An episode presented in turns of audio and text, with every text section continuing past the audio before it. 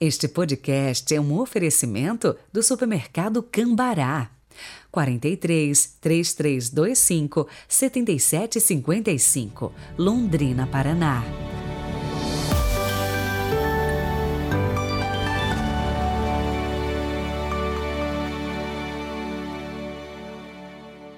Olá, bom dia! Bem-vindos ao podcast Evangelho do Dia desta terça-feira, 1 de novembro de 2022. Hoje é o dia de Todos os Santos, mas aqui no Brasil essa festa é transferida para o domingo. E o Evangelho de hoje continua a reflexão em torno de temas relacionados à mesa e ao convite. Jesus conta a parábola do banquete. Muitas pessoas foram convidadas, mas a maioria não foi. O dono da festa ficou indignado com a ausência dos convidados e mandou chamar os pobres, os aleijados, os cegos, os coxos. E apesar disso, ainda havia espaço para mais gente. Então ele ordenou que todos fossem convidados, até que a casa estivesse cheia. Esta parábola foi uma luz para as comunidades do tempo de Lucas. Rezemos.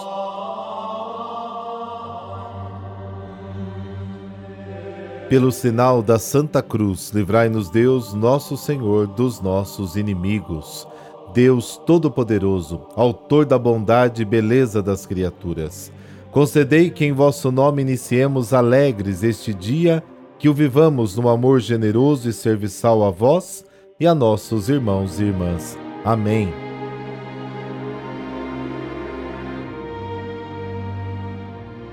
Lucas capítulo 14, versículos de 15 a 24.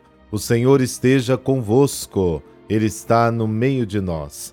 Proclamação do Evangelho de Jesus Cristo segundo Lucas. Glória a vós, Senhor.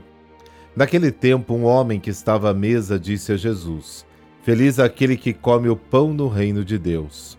Jesus respondeu: Um homem deu um grande banquete e convidou muitas pessoas. Na hora do banquete, mandou seu empregado dizer aos convidados: Vinde, pois tudo está pronto. Mas todos, um a um, começaram a dar desculpas. O primeiro disse: Comprei um campo e preciso ir vê-lo. Peço-te que aceites minhas desculpas. O outro disse: Comprei cinco juntas de bois e vou experimentá-las. Peço-te que aceites minhas desculpas. O terceiro disse: Acabo de me casar e por isso não posso ir. O empregado voltou e contou tudo ao patrão. Então o dono da casa ficou muito zangado e disse ao empregado: Sai depressa pelas praças e ruas da cidade, traze para cá os pobres, os aleijados, os cegos, os coxos. O empregado disse: Senhor, o que tu mandaste fazer foi feito, e ainda há lugar. O patrão disse ao empregado: Sai pelas estradas e atalhos e obriga as pessoas a virem aqui para que minha casa fique cheia. Pois eu vos digo: nenhum daqueles que foram convidados provará do meu banquete. Palavra da salvação, glória a vós, Senhor.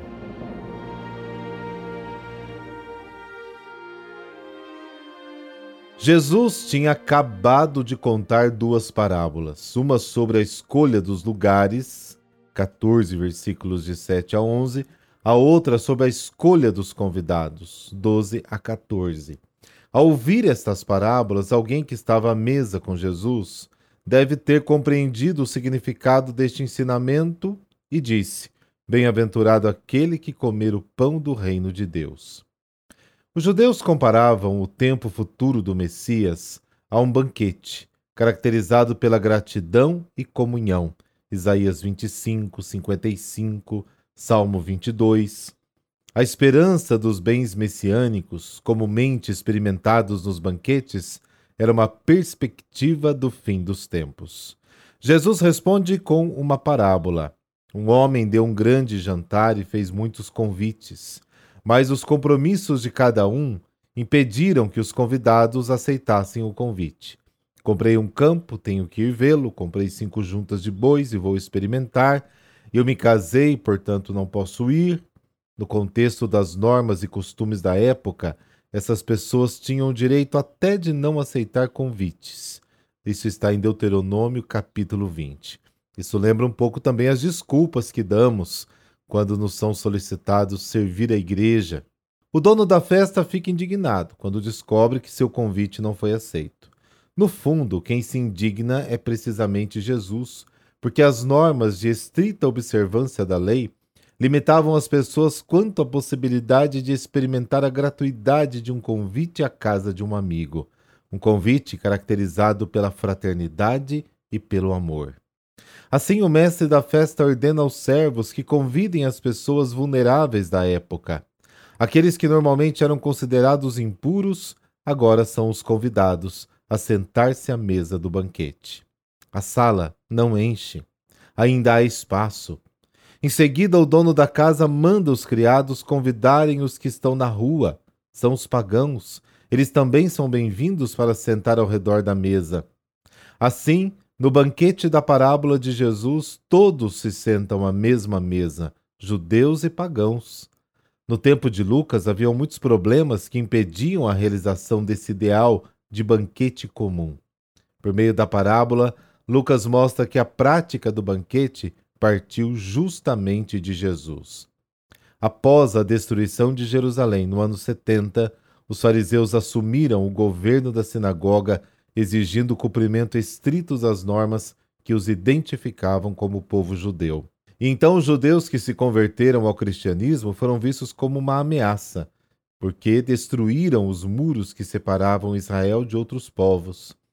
Os fariseus tentaram forçá-los a desistir de sua fé em Jesus, mas, como não conseguiram, os expulsaram das sinagogas.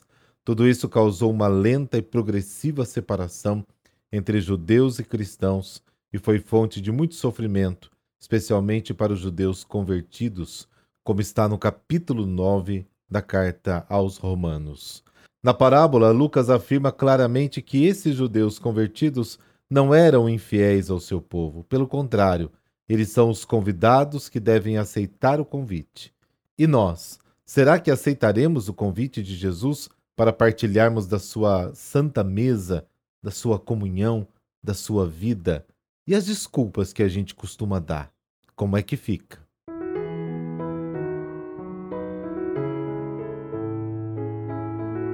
Hoje a igreja celebra São Leonardo de Noblac.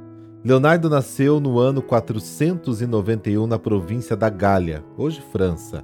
Era afilhado do rei Clodoveu, a quem, ainda jovem e próximo ao bispo São Remígio, pediu e obteve o privilégio, exclusivo do bispado, de dar liberdade aos prisioneiros que encontrasse.